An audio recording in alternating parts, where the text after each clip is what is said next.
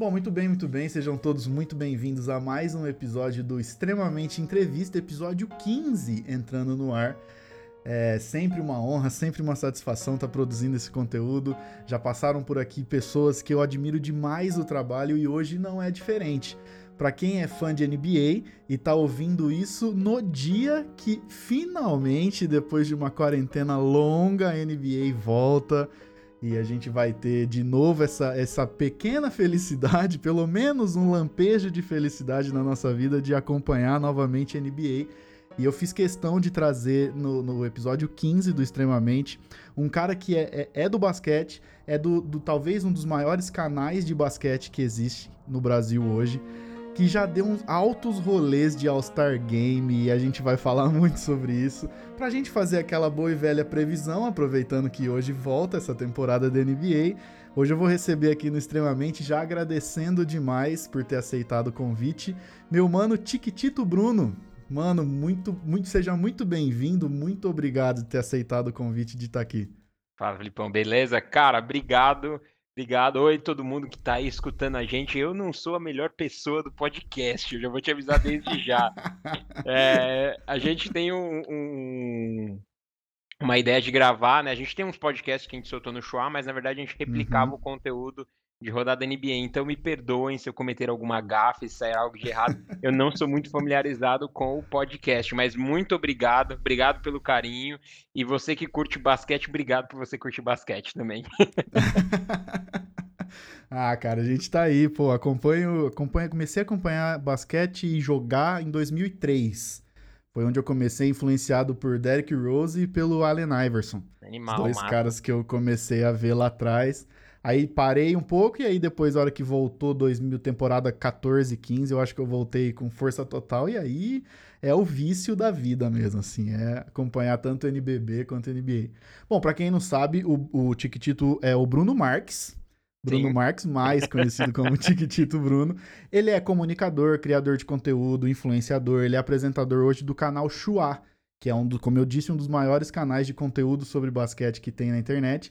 É, não, não, não costuma mesmo consumir podcast, mano? Não tem essa. essa... Cara, é, vou te falar, eu já tentei, mas não é muito a minha praia. Vou te falar que os poucos podcasts que eu já consumi foi o Nerdcast, que eu acho que é uma das maiores referências aí de podcast no, no Brasil. Então, eu sempre escutei, porque eu, eu, curto um pouco de conteúdo geek, conteúdo nerd, eu gosto de escutar bastante Legal. coisa. Eu sempre escutava, então, os temas que mais me, me atraíam, eu ia lá e escutava o, os principais podcasts dele. E de basquete, eu já escutei alguns episódios do Café Belgrado. É, então, são os podcasts que eu mais escutei, mas vou ser bem honesto, cara, não acompanho podcast assim regularmente. Minha esposa escuta todo dia podcast. Eu não Olha, escuto nada. Eu não escuto nada de podcast. Eu, para podcast, eu confesso que eu sou é, é, bem perdidinho. É, é, é, um veículo, é um tipo de comunicação que vem crescendo bastante, tanto Sim. o consumo quanto a produção no Brasil e no mundo.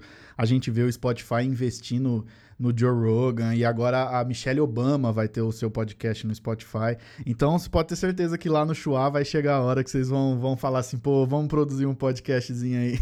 Olha, é, a, a gente, lá a gente é dividido em 50-50, né? Eu e a Gabi, por que parece, a gente não costuma consumir muito. A Carol uhum. e o Gui, eles consomem bastante. O Gui, inclusive, ele faz podcast também de NBA é, e ele faz alguns comentários também, se não me engano, de NFL.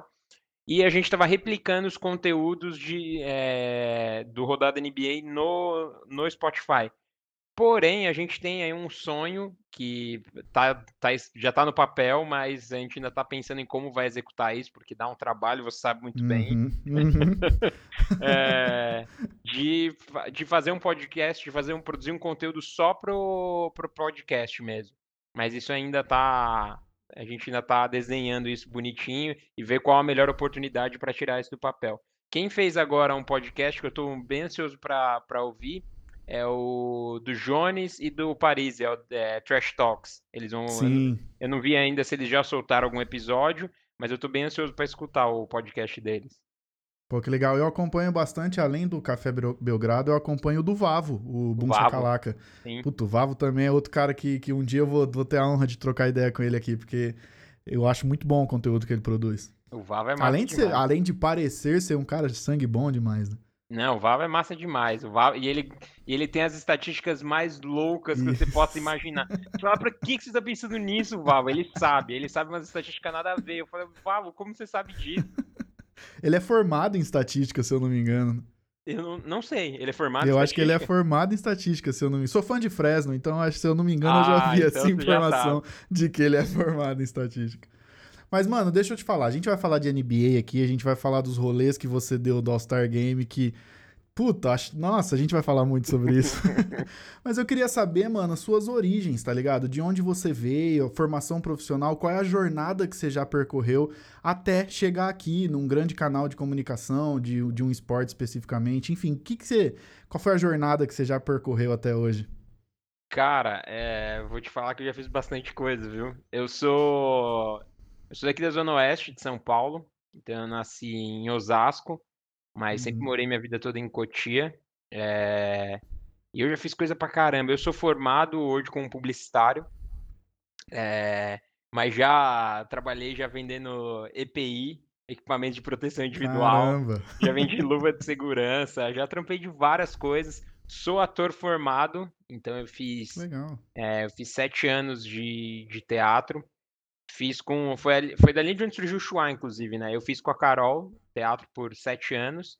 Ah, e depois que a gente se formou, a gente ainda criou uma companhia, mas não, não deu muito certo.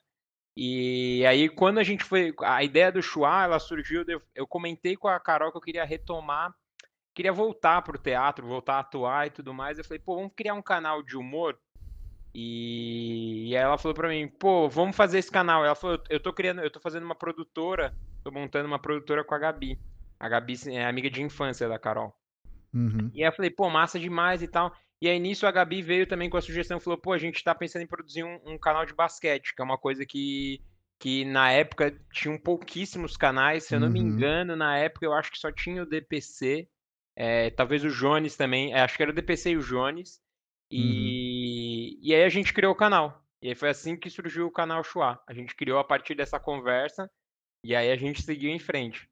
E, cara, hoje, para as pessoas que não sabem, eu acho que eu nunca falei isso e acho que ninguém nunca me perguntou, então acho que eu nunca falei também.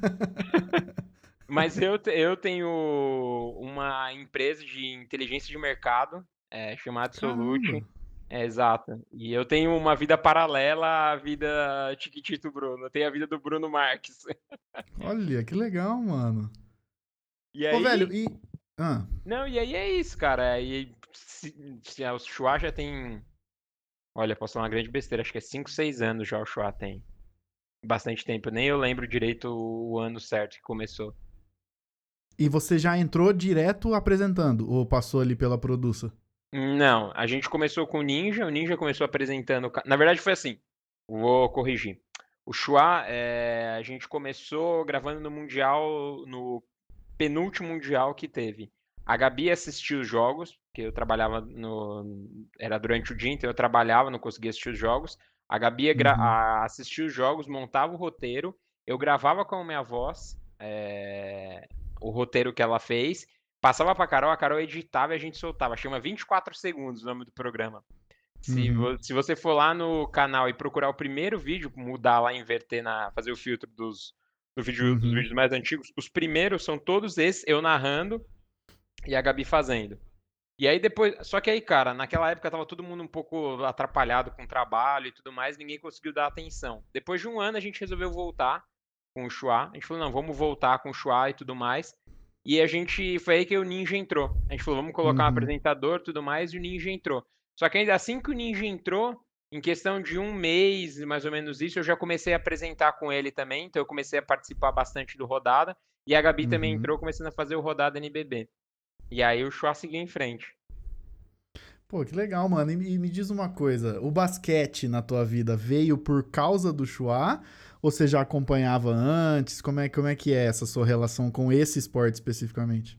Eu sou muito fã de esporte. É, uhum. Em geral, geralzão, assim, eu não tenho. Se tá passando esporte, eu assisto na TV, independente do que seja. Sempre Sim. fui de acompanhar muito futebol. É, acompanho futebol americano, acompanhava basquete mas nunca acompanhei basquete como eu acompanho hoje. Uhum. Eu acompanhava, mas o, o Chua me fez. A, o Chua duplicou o meu amor que eu tinha pelo basquete, então eu comecei a acompanhar muito mais depois do Chua. E a gente fala, né, que você só precisa ser picado pela abelhinha do basquete uma vez. Né? Você foi picado e já era, você não volta atrás mais. Pode crer, mano. Eu, eu também, também sou dessa. Eu lembro de uma série que eu vi lá no Chua contigo, que aí a gente percebeu, acompanhando a, tua evolução, tanto intelectual, assim, no que, no que se diz a respeito de acompanhar o esporte, mas também jogando. E eu lembro de uma, de uma série que você fez lá com a Cristal Rocha. A Cristal eu jogava aqui na minha cidade com uma, com uma, com uma técnica que é muito amiga da Cristal. E eu cheguei a conhecer a Cristal. Maravilhosa, gente boa demais, além de jogar muito, né? Como é que foi essa participar disso, cara? Essa evolução ali ralando mesmo com a Cristal? A Cristal é massa demais, cara. A é, Cristal, é, eu gosto dela, gente boa demais, joga muito, joga muito. O Chua, a gente sempre teve um. A gente sempre quis fazer coisas com propósitos, né, pro Chua. A gente não uhum. simplesmente queria falar do basquete. Então, sempre que a gente constru... sempre que a gente faz alguma coisa no canal, a gente tem algum propósito por trás. Então, quando, é, quando a gente começou a fazer o Chua na, na, na nossa segunda etapa, era exatamente para mostrar os atletas brasileiros que a gente achava que faltava um pouco é, divulgação neles e mostrar quem eles eram, que existem sim jogadores brasileiros que jogam pra caramba, que a gente desconhecia hoje. É, a gente pode falar que o basquete evoluiu bastante, então o acesso à informação é muito maior, mas isso também vem um pouco de mais transmissões, mais gente falando, mais canais de basquete surgindo, então todo mundo falando, isso aumenta. E naquela época não tinha. Então a gente sempre criou dessa forma. Eu nunca, cara, não vou falar nunca, eu já tinha jogado basquete, mas ninguém uhum. nunca tem, ninguém nunca parou para me ensinar basquete. E eu sempre tive muita vontade. É, e querendo ou não, eu sempre joguei futebol na minha vida inteira. É, é querendo, uhum. é o círculo de amizade, né? Então você tá no Sim. círculo de amizade que pratica aquele tipo de esporte, você acaba jogando aquele esporte. Então eu sempre joguei futebol. E eu falei, pô, não, eu preciso jogar basquete, eu quero jogar. E aí a gente falou, vamos fazer o Bruno na missão, porque do mesmo jeito que é, eu já fui uma pessoa que queria começar basquete e, ninguém, e não tinha ninguém para me ensinar, a gente vai começar a gravar um vídeo para essas pessoas também que nunca tiveram oportunidade, elas vão poder assistir e ver que tem uma pessoa mais velha também que nunca jogou e ela começou a jogar ou praticar o esporte. E, Sim. cara, deu super resultado, foi muito legal. A Cristal me ajudou muito. É, tem muita gente que vem falar comigo hoje e fala, pô, eu, eu vi você batendo bola um ano atrás e vejo hoje, pô, é outros 500. Eu, eu sou longe de ser um, um, mega jogador, mas eu confesso que é, é distoante. Eu assisto às vezes os primeiros vídeos e eu vejo, é totalmente diferente. Então, é, sempre foi esse o propósito. A gente tem outros propósitos de voltar o Bruno na missão, fazer outras versões. Uhum para ensinar mais coisas, mas foi muito legal, cara. Os atletas que, que participaram. Se você que está escutando aí não tem vontade de jogar basquete, assiste, cara. Ficou massa demais. É um dos quadros que eu tenho muito orgulho do Chua.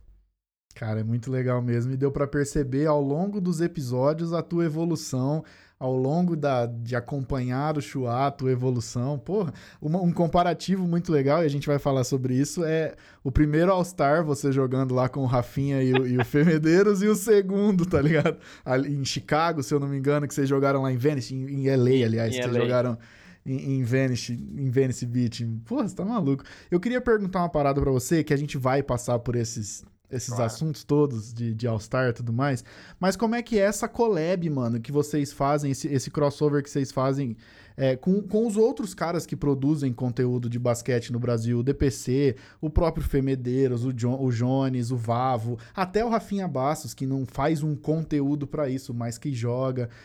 Como é que é, cara, o, envolv o envolvimento dessa galera? Como é que é estar nessa turma? Cara, o, o basquete ele é um, é, é, um esporte menor, né? É, a gente sabe que o futebol é o maior esporte do, do Brasil. E o uhum. basquete é um esporte que tinha menos atenção. É, posso falar aí com, com propriedade que nos últimos três, quatro anos o basquete evoluiu muito, muito, muito. É, isso não só é por conta da internet, mas por conta das transmissões, por conta de todo mundo, a, a massa começar a falar bastante. A gente nem tem que agradecer de ver excelentes jogadores hoje como Curry, LeBron, são jogadores que chamam atenção também, todo mundo quer assistir para ver esses caras é, é, jogando, atuando. E mas assim, todo mundo sempre tem, todo mundo, 2%, Beissudo, Fernando, Jones, Vavo, Parisi, Rafinha. Uhum. Eu acho que tirando um pouco o Rafinha de lado, porque ele não é um produtor de conteúdo Sim. mesmo de basquete, mas ele é um apaixonado do basquete, ele jogou, né, basquete por muito tempo. O Cauê é assim também, né? Cauê, então essas pessoas que são apaixonadas pelo basquete, se você chegar lá e quiser conversar com eles, trocar uma ideia, eles vão te ajudar, eles vão produzir, eles vão gravar com você. E, o, e eu, eu posso falar com propriedade no próprio YouTube, cara. É, todo mundo é bem aberto para você gravar as coisas. É, não existe roubar o espaço do outro. Uhum. Existe, na verdade, um, é uma ajuda. Eu não, não tem como eu querer ganhar espaço mais que o outro. Eu estou produzindo um outro conteúdo que, na verdade, tem o mesmo propósito. E quem, quem me assiste, também assiste o 2%, também assiste o Beisudo, também assiste o Jones, também assiste o Vavo. São conteúdos de, de basquete com percepções diferentes, opiniões diferentes, com o mesmo propósito. Então, quem gosta da gente acaba gostando. Então, é um núcleo muito legal. E todo mundo se ajuda bastante. Isso eu acho muito, muito bacana. Cara, essa é a parada mais legal que eu vejo mesmo nesse crossover que vocês fazem. É o DPC levando uma parada mais ali no, pro basquete de rua, pro, pro, pro basquete de rua que ele sempre, que ele sempre fez. O Vavo, que a gente tava falando antes de começar a gravar, levando a parada mais pro. Antes de começar a gravar, não, a gente gra... não tava, tava gravando falando. isso.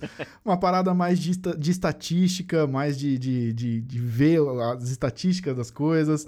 É muito legal, cara. E, e dá para perceber o quanto vocês gostam um do outro, sabe? É como se fosse um time mesmo. E cada time tem ali a sua emissorazinha, o seu, o seu canal, e um se ajuda, sabe? Fazendo parte do mesmo time. É uma parada que dá muito para perceber mesmo. E, mano, deixa eu te perguntar. É, seu, você disse que jogou futebol a vida inteira.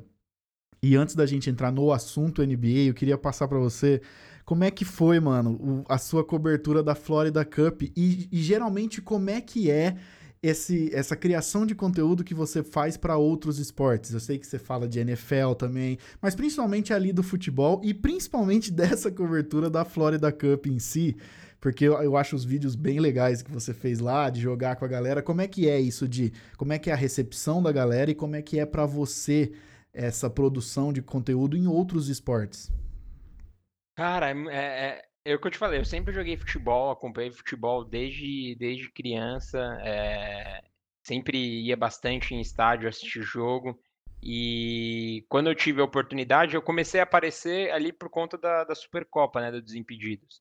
Uhum. A gente, eu conheço o Fred há, há, bastante tempo, a gente gravou com o Fred, inclusive, lá no, no lá em Mogi, no jogo das estrelas da NBB. Ele foi Sim. lá com a gente, a gente cobriu tudo mais, a gente ficou amigo ali. Eu tive a oportunidade de jogar a, a Supercopa. E ali o pessoal descobriu que eu sabia jogar futebol. então, assim, ninguém sabia que eu sabia jogar futebol, mas eu sempre joguei. Eu tinha times que jogavam campeonatos tudo mais, participava sempre. Sempre atuei bastante, sempre fui muito presente no futebol. Desculpa. E. E aí eu tive essa oportunidade, acabaram gostando, eu virei o zagueirão do YouTube. Sim. É, me, intitularam essa posição e, por incrível que pareça, sempre jogava também de zagueiro nos outros times. Então eu aproveitei e falei, ah, deixa eu jogar mais para trás aqui, que eu já conheço, então não dá para eu querer disputar com o Lucaneta, não dá para eu querer Uhum. dar, não dá para eu querer disputar com o Fred, com o Juninho, com, esse- com essa galera. Eu falei, então deixa eu fazer a função que eu sempre que eu sempre fiz a minha vida inteira e que eu sei que eu vou fazer melhor. Então eu acabei ficando mais para trás e acabei e a galera acabou gostando bastante. Eu acabei trazendo resultado, ganhei lá um- uma Supercopa. E aí teve o Super Clássico e os melhores foram é, o Desimpedidos levou a seleção do Super Clássico para Flórida. Fiquei extremamente feliz de ter sido um dos escolhidos. Me senti extremamente honrado de estar lá. Cara, foi uma viagem surreal. A galera é massa demais. A galera é muito parceira. E, cara, joguei em Orlando, dentro do parque, dentro da Universal. É, vivi ali dias direto em contato com o Falcão, com o Amaral, com o Zinho, com o Marcelinho Carioca. São caras que eu sempre acompanhei minha vida inteira, minha infância. Então, para mim, ele se senti muito honrado de estar ali. E e foi uma das coisas mais legais que eu já participei. É lógico, é, já me fizeram uma pergunta: é, qual é a coisa mais legal que você já teve no Chua? E aí eu já te falo de antemão. É tanta. Eu, eu, vivi tantos momentos legais que eu não consigo classificar um específico hoje. Uhum. Assim, esse para mim da Florida Cup é, um, é uma coisa extremamente especial na minha vida. Então, esse é um momento que eu vivi muito especial e que eu vou guardar para sempre, que eu vou poder contar lá na frente e falar, cara, esse momento foi massa demais. Pô, imagina. E é aquilo que você disse, né, mano? A paixão pelo esporte, né, velho? Que independente do, do tipo da bola que tá jogando, é a paixão Exato. pelo esporte, né, mano? E, velho, NBA. Vamos entrar no assunto NBA. Eu queria muito conversar com você, e aí é, é aquele papo não é do, do papo pra ter na entrevista, pra render o assunto. Não, mano, é o papo de quem acompanha o vídeo e teria a curiosidade de bater um papo sentado no bar contigo. Tá. Cobertura de All-Star Game, mano. Que privilégio, que foda pra caramba que é cobrir All-Star Game. Você fez o, o do Oscar, que foi em. New Orleans. Em, em, Or em Orleans, isso. Você fez em LA você fez agora em Chicago. Mano, como é que é isso? Como é que é pegar as coisas de um esporte que a gente ama e ir pro bagulho da nata do, do, do, do esporte que vai acontecer naquele final de semana? Olha, é, já me perguntaram... É tipo ir pro Oscar. É tipo ir pro Oscar e já me perguntaram assim, lista um dos três melhores. Falo, não tem. E cada um foi um momento bizarramente da hora. E eu me sinto, cara, eu, só de ter ido para New Orleans, eu me senti extremamente privilegiado e graças a Deus consegui em três. Eu não sei nem explicar o que é isso, é surreal. Eu vivi três All-Star Games, é bizarro e é muito legal. E a gente, quando gravava os vídeos pro Chua, como eu te falei, a gente sempre tem aquele propósito. E o nosso propósito não era mostrar o jogo. Uhum. E mostrar o jogo, você liga a TV e você assiste o jogo, uhum. então sabe o que aconteceu.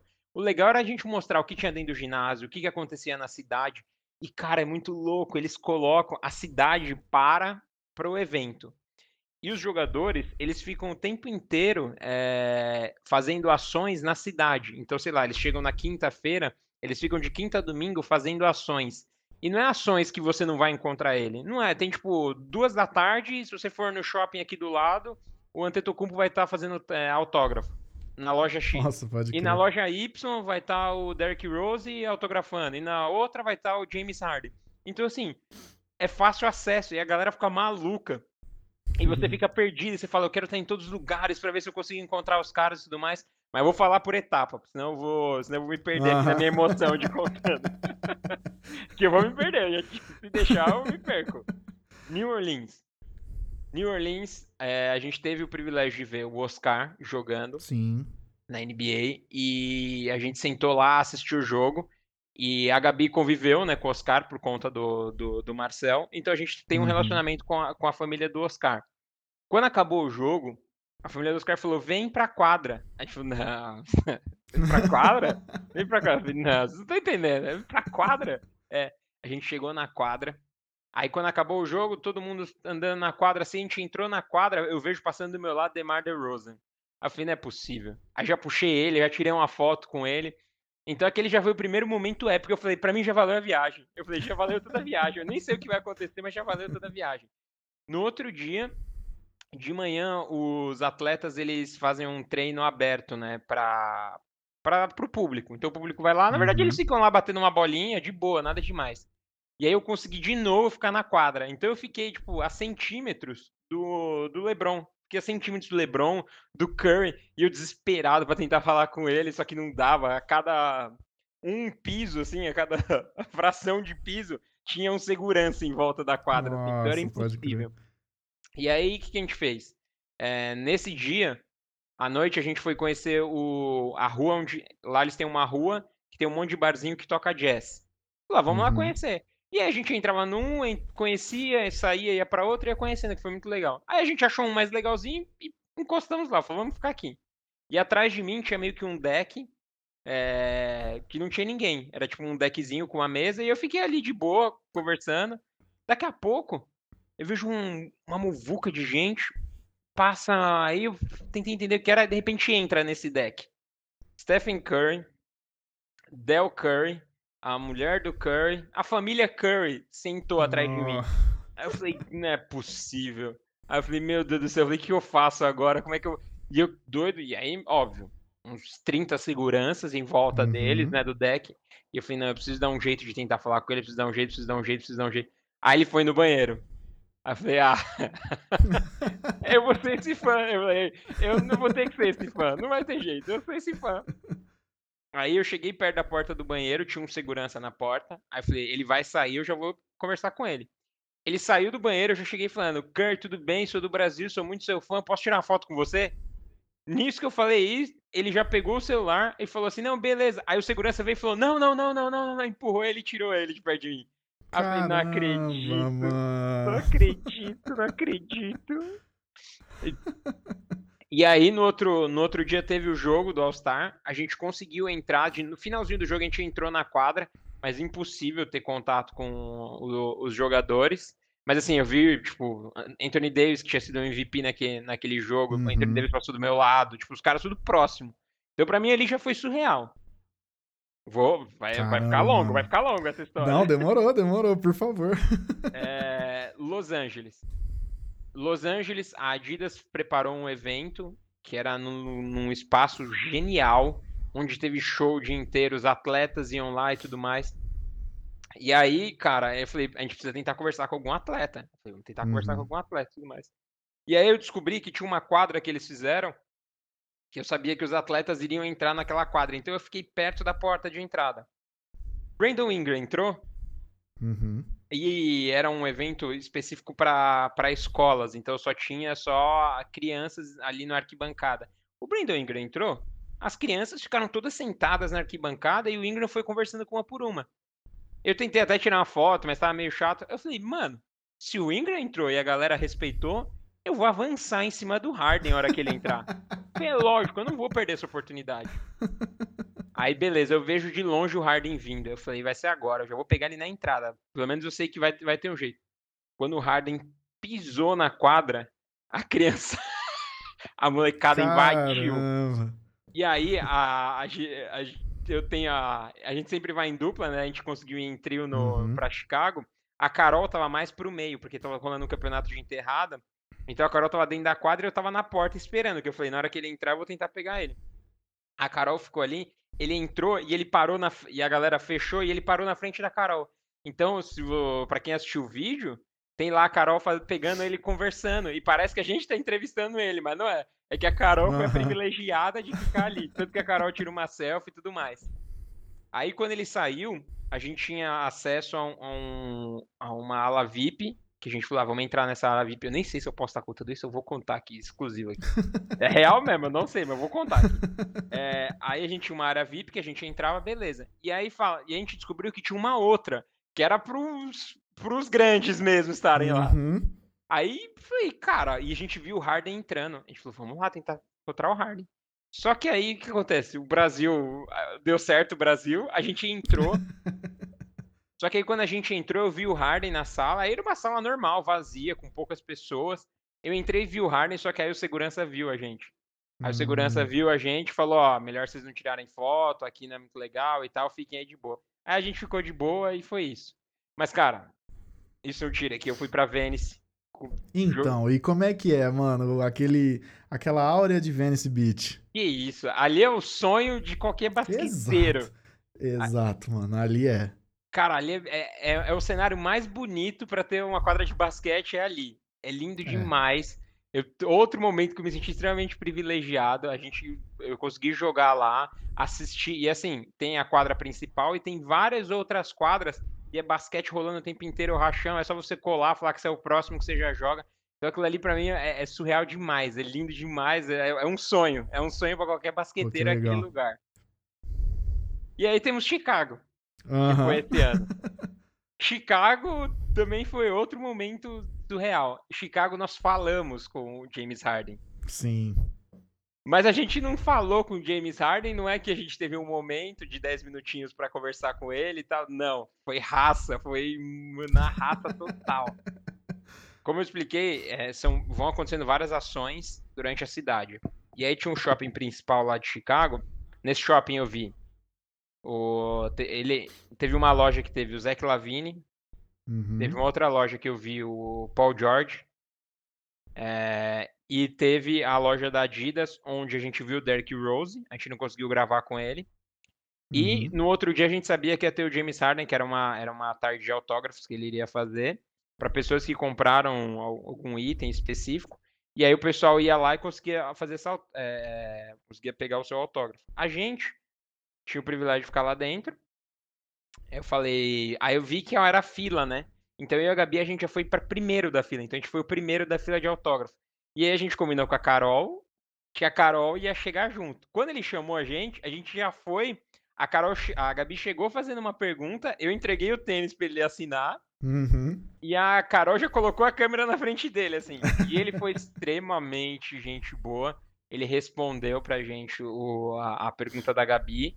Aí depois ele autografou ainda a minha, a minha camiseta e tudo mais. Mas isso tudo durou questão de 50 segundos, 40 segundos. Foi rápido demais mas foi muito legal, ele foi extremamente receptivo. E ali, e dentro da cidade, cara, os caras são ídolos, né? Então, é, tem muita gente querendo falar com ele, por isso também a gente não conseguiu pegar mais tempo. Até. É, mas assim, o massa principal, a coisa mais legal para mim do All-Star Game é a acessibilidade que você tem é, do, com, os, com os atletas. Então, assim, é lógico, tem atletas que você não vai encontrar. Mas pelo menos, se você é fanático, você vai ter uma experiência que você vai poder encontrar um, um jogador. Tem outras coisas acontecendo na cidade, acontece várias ações de várias marcas. Então é uhum. extremamente uhum. legal, eu me sinto extremamente privilegiado. Pode crer. Mano, eu não vou te perguntar qual das três foi mais legal, mas eu vou te perguntar da estrutura. Surreal, assim, as três e, porra, Staples Center, o Amway Center e lá em New Orleans. Três. Cara. Respeitáveis é... ginásios, né? Eu tô pensando aqui. Cara, não, eu acho que os três são bem parecidos. Não tem um. É, são diferentes. É, é diferente, assim. Eu achei o Amway Center grande. Uhum. É... O Staples Center é... ele é muito bonito. A frente dele é extremamente bonita. Ele é muito bem feito, o Staples Center. E eu acho que você também fica com aquela imagem na sua uhum. cabeça que quando você olhava as imagens do Staples Center, e aí quando você chega lá, você já vê um sonho se concretizando, então você acha muito mais bonito. É, mas todos, mas os três são, são bem legais. É óbvio que se for falar por questão de importância, o Staples Center e o Center é muito mais legal. Por conta do. Tem lá uhum. Kobe e Shaq, e no outro tem o Jordan. Então, com certeza é muito legal. Mas os três, as três estruturas são muito boas. Pô, que legal. O seu, seu jogador favorito é o Harden ou é o Curry? Ou é outro?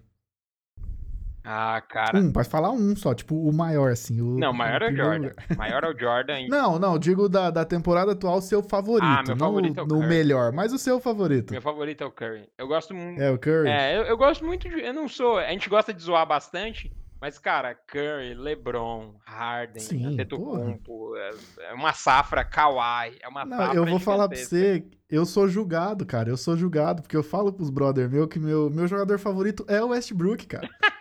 e aí eu sou julgado pra caramba, assim. O Westbrook é massa porra, demais. eu sou fã demais do Westbrook, mano, ah, eu sou fã eu, demais do Vou te falar, esqueci de contar. Andando na rua, em New Orleans, quase esbarrei num cara, olhei, era o Westbrook. Caramba, sério. Era o Westbrook, ele passando com dois seguranças atrás, eu falei, cara, quase esbarrei no Westbrook, porque New Orleans eu acho que eu tive mais acesso, mais contato na rua com os atletas, porque eu acho que era uma cidade menor. Uhum. É, então, como não tinha muita coisa para fazer, eles não. Eles estavam por. Então era mais fácil de encontrar. Nas outras cidades foi totalmente impossível. Mas encontrei nos eventos que eles iriam estar presentes. Mas, assim, hum. aleatoriamente, que nem encontrei o Curry, foi em New Orleans. Teve algum jogador que você deu uma, uma leve decepcionada na hora que encontrou ele? Falou, puta, meio estrelão assim ou não? Hum, não, cara. Posso falar que não. Acho que não teve nenhum. Todos eles são bem receptivos. É, eu cheguei a ver de longe, assim, os jogadores que eu vi.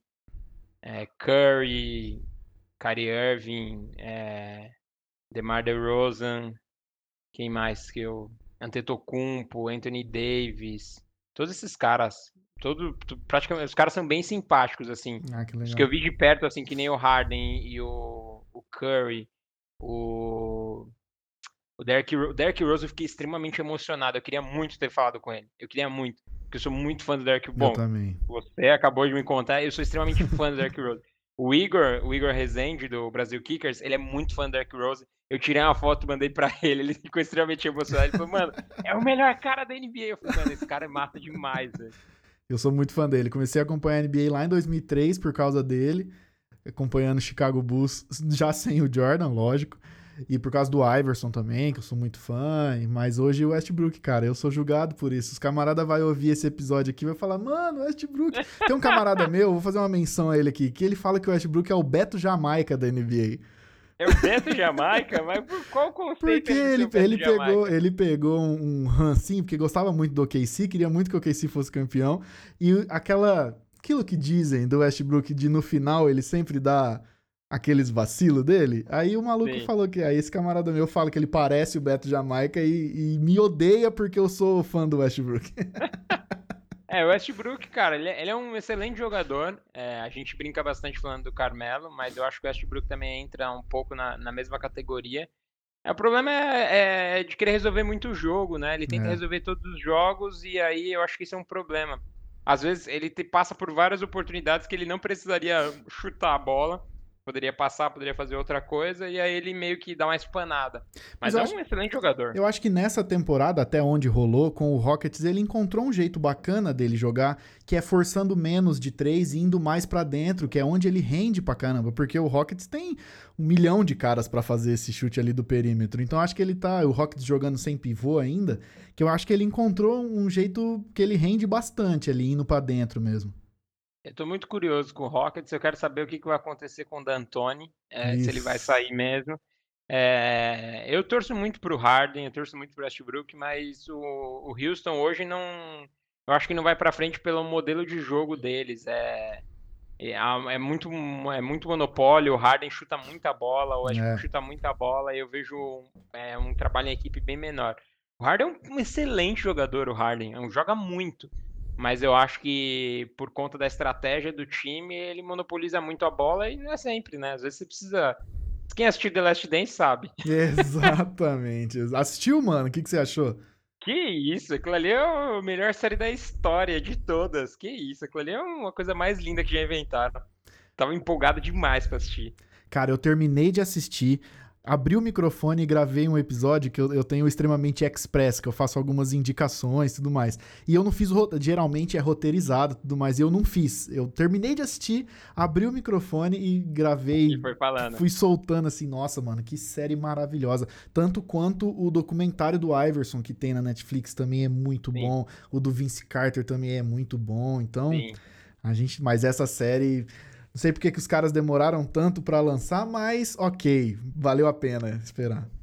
Eu, eu gosto muito de assistir documentários de grandes atletas, principalmente esses atletas que, que sempre batalharam muito para chegar, porque a gente tem a mania de falar que é, o jogador nasceu com talento, né? A gente fala, o cara uhum, nasceu com talento. Nada, isso é uma contrário, raça, né, mano? O cara, o, eu, a gente com o Chua, eu tive contato com vários atletas e você bater papo com os caras, você sabe, os caras falam, não é. É lógico. O cara ele é um diferenciado, ele é diferenciado. Mas ele treina muito mais que os outros para ele ser esse cara diferenciado. Então não é uma coisa simples. Eu conversei, a gente fez uma entrevista com, com o Alex. O Alex falou que o, o Tim Duncan, antes de começar o treino, ele já estava suado de tanto arremessar a bola. É. Então ele, ele, ele trocava de roupa para começar o treino. Porque ele já tinha treinado bem antes de começar. Então, assim, os caras, eles não são bons é, aleatoriamente. Se você assistiu The Last Dance, você sabe. É lógico, o cara tinha facilidade, o cara tinha um talento nato de aprender com aprender mais. Tinha. Mas o cara treinava absurdamente, o cara era obcecado pelo treino, ele sempre é só você ver, no beisebol ele tinha tudo para virar também um dos melhores, ele podia é. ser. Talvez não ser um dos melhores, mas ele iria para a liga principal. Ele já não foi para a liga principal porque ele voltou para NBA, mas uhum. ele já tinha a média já muito parecida. Então, assim, aquilo ali é uma aula até para quem. Eu falo que você não precisa nem gostar de basquete para assistir aquilo. É. Aquilo ali é uma aula para qualquer pessoa, é aula de perseverança, de insistência. O cara era obcecado por aquilo, então ele lutava até o fim para ir atrás. É, a entrevista do, do, técnico dele na, na época da faculdade é, é, o X1 que ele tirava com o amigo na, é. na faculdade, é muito bom. O cara falou: o Jordan era pior que eu. Até passar uma semana. O que eu mais achei Depois legal, já... mano, que eu mais achei legal nesse documentário, eu sou de 92. Então, não acompanhei, não vi o Jordan, jogar, infelizmente. E assim, a gente ouve muita coisa e vê muita coisa na internet, mas aquele ali, o fato dele falar E o fato de mostrar não só um Jordan heróico, não só um Jordan Uhum. que conquistou as paradas, um Jordan que acertou em tudo, mas mostrar o Jordan que os, os companheiros meio que, que cobrava muito, que parecia o Jordan filho da mãe, assim, por trás, sabe? Isso eu Sim. achei genial, mano, de mostrar esse lado. Não só o lado é, Jesus, é, Black Jesus do, do Jordan, mas Sim. o lado que a galera meio que não gostava dele. Isso eu achei genial, mano. Não, eu, eu também acompanhei bem pouco. Eu sou de 89, então também é, eu tenho lembranças dele assim, de, de assistir quando era criança. Uhum. É, todo mundo sabia que era o Jordan, né? Principalmente o momento que ele. que A época, o que ele fez na época, não tinha como você não conhecer o, o Jordan. Mas eu acho que isso que é o legal, é. Ele não era. Ele foi o melhor, mas ele não foi sozinho o melhor. Isso. Ele precisou ter jogadores ali que fariam, fizeram diferença com ele. Ele teve um, um- o melhor técnico da NBA, na minha opinião do Uhum. ali com ele, que explicou pra ele que ele não precisava fazer 50 pontos, 30 pontos todo jogo, que se ele dividisse as bolas dele ali, os pontos dele com os companheiros, com certeza ele ia ter um resultado bem melhor e foi ali que começou a dar resultado. É, Talvez, é, é o que você falou, muita gente talvez não conseguiria jogar com o Jordan, porque ele era É. extremamente chato. Ele exigia demais, ele provocava as pessoas ainda. É, era- nas gravações lá você vê. Ele zoava o cara se o cara errava, ele brigava com o cara se o cara errava. Ele tentava. eu- era a forma dele ensinar o outro ao outro chegar no melhor dele. Há controvérsia se isso é uma coisa que é boa ou ruim. Aham. É, tem gente que vai falar que é bom, tem gente que vai falar que é ruim. Eu não sei, eu não tava lá na pele dos outros. Eu não sei se também o melhor método é sempre você ir tentar ser agressivo com o outro. Talvez eu acho que você ser agressivo, mas tentando passar uma forma de ensinamento, Uhum. talvez isso seja bem melhor. É, Mas é isso. Isso No que é o mais das- legal. É No você final das contas, deu resultado, né? No final das contas, deu resultado. é isso aí. O, se eu não me engano, na, na- a gente tá. Tô dando spoiler, mas acho que não tem problema mais ah, falar. né? essa hora não dá nada. Já. Agora já foi, né? O Steve Kerr, inclusive, ele fala na, na própria série. Ele falou: talvez se ele não fosse assim, talvez será que a gente teria ganho tantos títulos? É isso aí. Então, assim, é, é complicado você, você julgar. Mas eu acho que é isso aí. Mostrou. Ele era uma pessoa extremamente obcecada pela É. vitória. Então ele não, provavelmente ele não conseguiu dar atenção suficiente para a família dele. É. Então ele não, provavelmente ele não tinha um relacionamento muito bom. É, ele não tinha um relacionamento muito bom com os companheiros, exatamente por ele ser essa pessoa chata, insistente. Mas ele era um excelente jogador. A gente só tá acostumado a ver o cara ali no, na, na quadra e depois que ele vai embora, acabou. Não é Uhum. assim. Existe toda uma história do cara. Mas Outra- é massa demais. Outra coisa que eu achei muito bacana também é, é o Steve Kerr, né, mano? Você vê muito daquela daquela filosofia tanto de jogo quanto de relacionamento com os jogadores hoje no Golden State, né, mano? E uma Sem coisa é você ouvir falar, outra coisa é você ver que ele passou por isso e como que ele implementou isso. Não é à toa que um cara é um puta técnico hoje em dia, né? Sim, o cara tem uma experiência, uma bagagem é, excelente, mas não é só isso, né? É, aí vem o talento da pessoa, né? O cara sabe É. pegar tudo que ele te- teve na vida dele e transformar isso em ensinamento para os outros. Ele trouxe isso pro, pro próprio Golden State. Vai ser aí, é, vai ficar numa disputa aí alta aí com o Phil Jackson também de um dos melhores técnicos da história, com certeza. Também acho. E, mano, temporada de NBA esse ano, que graças a Deus voltou. No dia que esse episódio tá indo pro ar, é o dia que, que a NBA volta. O que, que você espera, mano? O que, que tá esperando aí dessa temporada de volta? Cara, é... na verdade, eu, eu não tô conseguindo esperar nada. A gente tá. Essa é a verdade. Muita gente pergunta, ah, mas você acha que tal time vai ser campeão? Fala, cara, pensa assim, pensa numa, numa temporada que pode dar uma zebra muito grande. É essa temporada. Porque os jogadores ficaram parados por quatro meses. para atletas que jogam em alto rendimento, ficar parado quatro meses é uma É. enorme diferença. É uma diferença bizarra. Eles voltaram agora e vão ter dois meses para finalizar a temporada. Então, assim, eu não me surpreenderia. É lógico, a gente vai esperar sempre que os principais times cheguem, cheguem longe. Lakers, Clippers, Milwaukee Bucks, Boston Celtics, porque é, são times que têm os melhores atletas atuais, têm o melhor elenco, né? Então é óbvio que você espera mais desses times. Mas eu não me surpreenderia com é, Portland, Uhum. Oklahoma. É, o Barkley deu uma entrevista falando que o, que o Portland vai tirar o Lakers na primeira na, na primeira fase da, dos playoffs. É ousado. É lógico que você. Se... É lógico, se eu tivesse que apostar em um dos dois, eu apostaria no Lakers. Mas eu não me surpreenderia se o Portland tirasse o Lakers. É um grande elenco, é um bom time, com um jogador que eu gosto muito, que é o Damian Lillard. Sou muito fã. Então, também. assim, eu não me surpreenderia. E a mesma coisa me surpreenderia do Miami ser campeão. Então, assim, Denver ser campeão. Agora uhum. é o uhum. momento das zebras aparecerem. Então, eu tô muito uh, na expectativa. É lógico, hoje começaram os amistosos. Enquanto não começar a primeira fase dos playoffs, eu não vou dar minha opinião ainda. Porque eu tenho certeza que, principalmente os times. Agora virou campo neutro. É... Então não tem mais mando de jogo. Isso faz uma grande diferença para os atletas. É, e agora eles, ele, ele, exatamente vai voltar agora só na primeira fase. Tirando os times que vão brigar ali no finzinho, Pelicans, esses times que vão entrar na, na briga Memphis para ir para os playoffs, o resto já tá nos playoffs. Então agora eles só estão ali ganhando ritmo só. Se uhum. perder ou se ganhar, agora tanto faz, tanto fez, porque não, eles vão tudo jogar em campo neutro. Então é. a posição já não vale mais de nada. Então é, é, é, muito mais. A partir da primeira fase a gente vai entender mesmo os times que têm potencial de ser campeão. Só que assim, talvez a gente passou por. Ainda continua passando, inclusive, por todo esse momento ruim do mundo.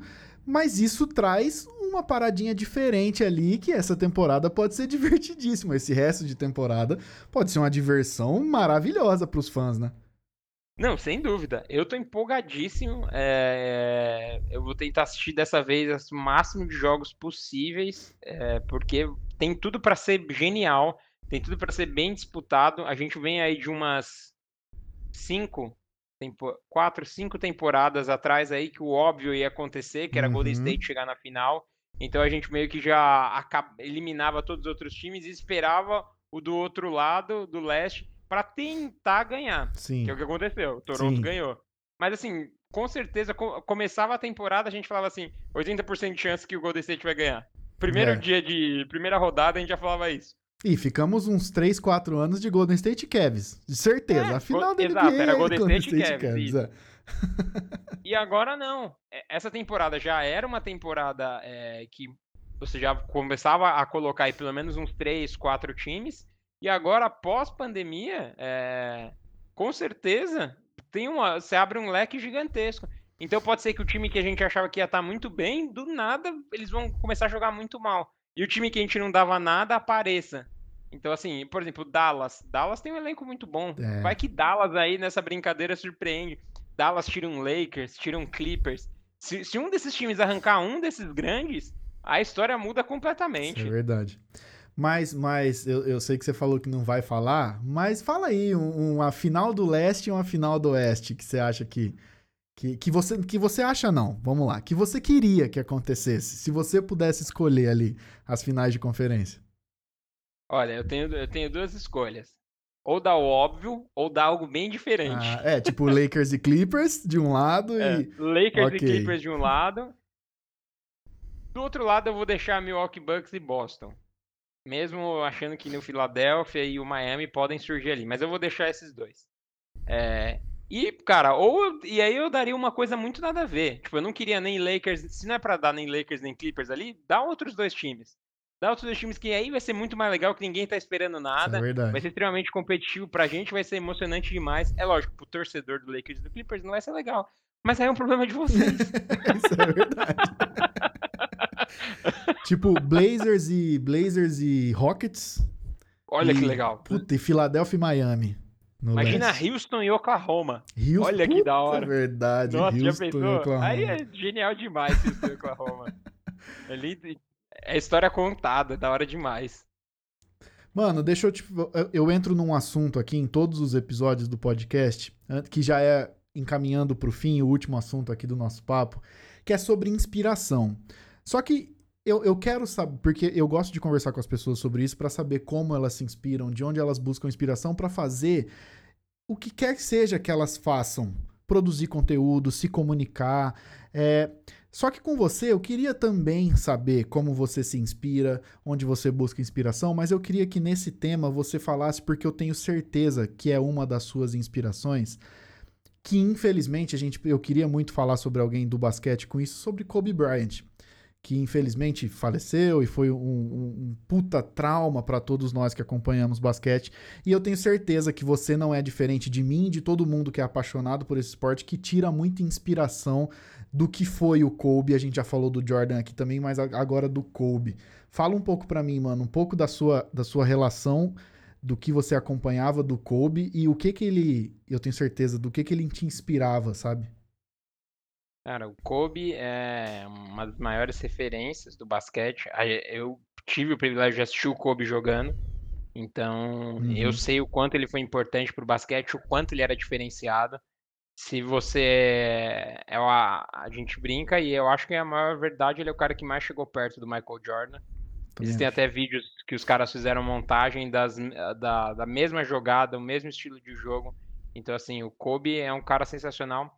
E ele tem uma filosofia de vida que eu, que eu respeito muito e que é uma filosofia de vida que eu sigo, que é a da Mamba Mentality. Uhum. Que você não precisa ser o melhor daquilo que você, que você faz. Você precisa ser o melhor para você. Então, seja o melhor para você. É, tente ser sempre o melhor daquilo, daquilo que você se propõe, daquilo que você tenta fazer. É, a gente vive hoje numa sociedade que a gente é muito preocupado com questão de trabalho, de tem que evoluir. Eu sei porque eu, eu acompanho bastante a parte é, da essa parte mais empresarial e eu vejo o quanto é difícil hoje para as pessoas conseguirem emprego, que a pessoa já vai fazer um estágio, ela tem que saber 30 coisas, é. falar 30 línguas e tudo mais. E eu vejo quão é, é, é complicado isso. Então tente ser sempre o seu melhor, tente dar o seu melhor para você. É, não fique tão obcecado, não, se, não fique frustrado com essas coisas. Tente ser uma pessoa boa. É, tente ser uma pessoa boa que você acha que você está levando um propósito legal para as pessoas, que você está se sentindo bem fazendo isso para o próximo. É, a gente vive uma fase extremamente complicada na nossa sociedade, uhum. que é uma fase de uma pandemia, pessoas achando que é uma coisa comum, pessoas que achando que não é nada demais, mas é o contrário. Eu acho que é o maior momento de você demonstrar respeito ao próximo, que é você quando você está trancado dentro da sua casa, não é porque você está trancado dentro da sua casa, não é por conta de, do, de você pegar o vírus, não, não é pensando só em você. Está pensando no próximo. Está pensando no, em, em, na pessoa que. Eu estou pensando na pessoa que não está me ouvindo, eu estou pensando em você, uhum. eu estou pensando em qualquer outra pessoa. Porque se eu estiver lá fora e eu pegar o vírus, eu sou uma das pessoas que posso passar para outras pessoas. É lógico, a gente vive um, também um momento extremamente delicado onde pessoas precisam sair para trabalhar eu sei, é difícil, é complexo, mas se você tem essa oportunidade de você poder ficar em casa, fique.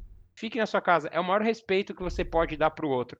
É, então pense no que você vai, pense que daqui a 10 anos, pense no que você fez e no que você quer passar é, para frente. Eu, é, essa é a minha filosofia de vida. Todo dia que eu acordo eu penso muito nisso. O que eu quero passar para frente? O que eu errei? Eu tento sempre consertar as coisas que eu errei. Não existe melhor forma de você é, de você aprender e consertar as coisas errando. Quando você erra, você sabe como você tem que você pode arrumar e como você pode ser uma pessoa melhor. Cara, muito muito bonito isso. E a gente, é, talvez essa pandemia fez a gente, é, continua fazendo a gente refletir sobre muita coisa. E uma das principais coisas é, é, é isso do valor da influência, sabe? Vocês, por exemplo, que tem um canal que se comunica principalmente com muita gente jovem, que estão ali é, faz, fazendo um papel de formadores de opinião, falando de um esporte que tem toda uma filosofia por trás desse esporte. É, como que você enxerga isso da responsabilidade que você e a galera do Chua, ou a galera da sua turma, tem nessa influência de, de, com responsabilidade, sabe? Não, não ser um conteúdo fútil, mas ser uma parada que vai agregar em alguma coisa e até ajudar as pessoas que estão ouvindo a encontrar um propósito ou a encontrar uma mensagem boa ali. Sabe, a pandemia talvez fez a gente refletir sobre isso, no valor da responsabilidade da influência. A gente já fez. É... A gente já errou bastante no canal em alguns pontos que a gente achava que era desnecessário aquilo, e eu acho que como você, quando você tem um poder de influência, por menor que seja, é, não considero que eu sou um, um, um, grande influenciador. Tem pessoas aí que tem muito mais, eh, tem vários seguidores, muito mais que a gente do Chua. Mas eu considero sim a minha responsabilidade de passar aquilo que eu acho certo e o que uhum. eu acho uhum. que as pessoas têm que aprender. É... Não é simplesmente eu ir lá e fazer uma zoeira e tudo mais. Eh, eu sempre, como eu disse no início da, da nossa conversa, a gente sempre tem um propósito em tudo aquilo que a gente faz. Parece que não, mas o esporte é fundamental para a vida das pessoas. É, não é simplesmente porque você gosta de praticar esporte que esporte é legal, não. Esporte ele tem, um, ele tem várias simbologias que são importantes, como você Sim. obedecer regras. Então, quando você joga, você tem que obedecer regras. Se é falta, é falta. É, você aprende a perder. Então, uhum. na vida você vai entender que na vida nem tudo é vitória. Você vai ter que aprender ali dessa, dessa sua derrota, o que, que você pode aprender para melhorar para a próxima vez isso não acontecer. Então, são várias coisas significativas que, que você pode passar para que você pode levar para você como conhecimento para sua vida. E o Chua a gente sempre seguiu bastante é, essa metodologia de tentar construir alguma coisa, de tentar passar algo importante para os outros. A gente fez um negócio chamado Basquete para Iniciantes agora, é um quadro que a gente fez durante a pandemia, com as coisas regrinhas básicas, para quem nunca acompanhou basquete tem interesse. A gente teve a feliz notícia que a gente viu num dos comentários que algum professor passou para os alunos assistirem o nosso vídeo. Para a gente isso é extremamente legal. gratificante. Porque é exatamente esse o propósito que a gente quer. A gente quer passar, a gente quer levar na casa de todo mundo um pouquinho de basquete, que todo mundo aprenda um pouquinho de esporte. Isso para a gente é muito válido, é muito importante. É... E é importante para o ser humano. Então, assim, ninguém precisa assistir a gente para virar profissional, ou ninguém precisa ser o melhor entendedor de basquete, ou o cara que mais ama NBA. É simplesmente ali você entender a, a importância e o significado do que o esporte tem na, na vida das pessoas. Pô, que bacana. Você começou, você começou o papo falando da, do teu amor pelo esporte como um todo e termina com essa reflexão do, do, do que o basquete especificamente pode levar, como todos os outros esportes também. Muito legal, mano, muito legal. Pra gente finalizar, e eu depois te agradecer de novo de você estar tá aqui, aquela boa e velha pergunta que sempre fazem. Aí eu vou fazer também, porque eu quero ouvir o seu quinteto de todos os tempos da NBA. que sim, eu quero ouvir. Já vou falar o meu. Meu é Iverson, Kobe, LeBron, Shaq e. E Michael Jordan, porra, lógico. eu tava esperando, eu e o Jordan, onde é que ficou, cara? Jordan, LeBron, Kobe, Iverson e Shaq, uma bola para cada um, a gente resolve esse jogo aí. Tá, tá tranquilo, tá tranquilo. Cara, não vai muito longe. Eu só trocarei o Iverson pelo Curry, porque eu sou extremamente fã ah, do Curry. Boa.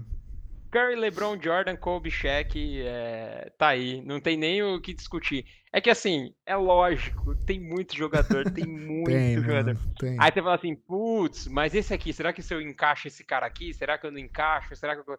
Então assim, tem uma discussão enorme, mas eu deixaria esses cinco aí. Eu colocaria esses cinco, acho que dava pra ganhar um campeonato aí. Ah, dá. Uma bola para cada um, lógico.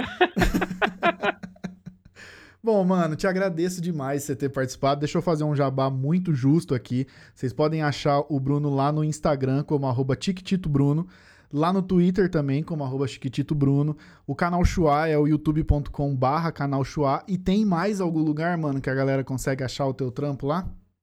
Cara, Instagram o, do Chua, instagram.com, ah, Instagram arroba canal Chua no YouTube. Segue também todo mundo do Chua, segue a Gabi, segue a Carol, segue o Gui. Cara, Gui sensacional, Gabi sensacional, Carol demais.